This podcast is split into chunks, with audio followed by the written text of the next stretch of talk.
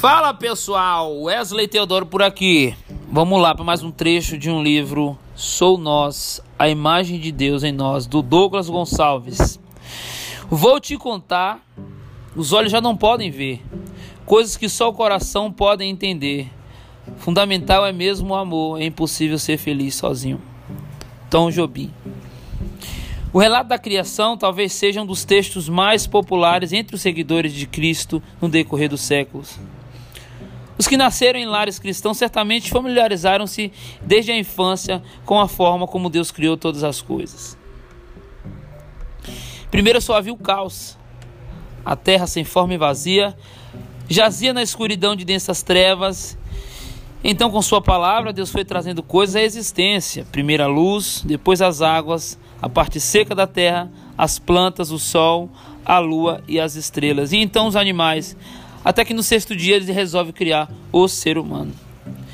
Em Gênesis, capítulo de número 1, versículo 26 e 27, lemos o seguinte: Então disse Deus: Façamos o homem a nossa imagem e semelhança. Domine ele sobre os peixes do mar, sobre as aves do céu, sobre os grandes animais de toda a terra e sobre todos os pequenos animais que se movem rente ao chão. Criou Deus o homem à sua imagem, a imagem de Deus o criou, homem e mulher os criou. Você se lembra das suas aulas de português na escola? Está na hora de recordá-las. Repara que Deus, um substantivo próprio, masculino, singular, diz: façamos. Não há registro de que ele, naquele momento, estivessem ou houvesse anjos com que ele pudesse estar falando, e muito menos de que o homem tenha sido criado à imagem de seres angelicais. Deus fala com ele mesmo, mas por que ao fazer isso não usou a primeira pessoa do singular, mas sim a primeira pessoa do plural? E ele não disse: Agora eu vou, eu vou fazer o homem a minha imagem, conforme a minha semelhança. O registro bíblico é muito claro e deixa para nós uma pista importante de quem é esse Deus. Ao usar, preste bastante atenção, ao usar a primeira pessoa do plural, ele revela que é um Deus que não anda só. Repetindo, ao usar a primeira pessoa do plural, ele revela que ele é um Deus que não anda só. Para os cristãos aí acostumados desde sempre com o conceito de trindade, isso não chega a ser uma novidade. Deus é Pai, Filho e Espírito Santo. Deus é três em um. É em nome dessas três pessoas que compõem a Trindade. Por exemplo, que batizamos os crentes nas igrejas obedecendo a ordem do próprio Jesus. Em Mateus 28, versículo 19, nos diz isso.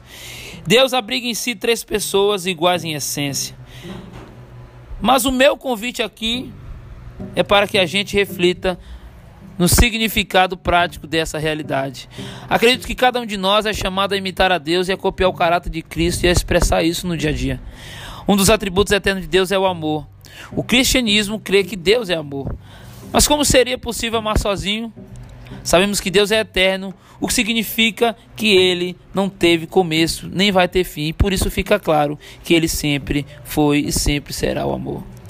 Para que o amor se revele, é necessário que haja uma fonte de amor e um objetivo do amor. Portanto, podemos dizer que há uma dinâmica envolvida aí no ato de amar. O amor flui do amante para o amado. Se Deus é amor, isso significa que ele só poderia ser uma comunidade. Deus Pai é o amante, Deus Filho é o amado e Deus Espírito Santo é o que circula entre eles. Deus é uma família. E se você tem o privilégio de fazer parte de uma comunidade de irmãos em Cristo, de uma família de fé, você pode dizer que está em Deus.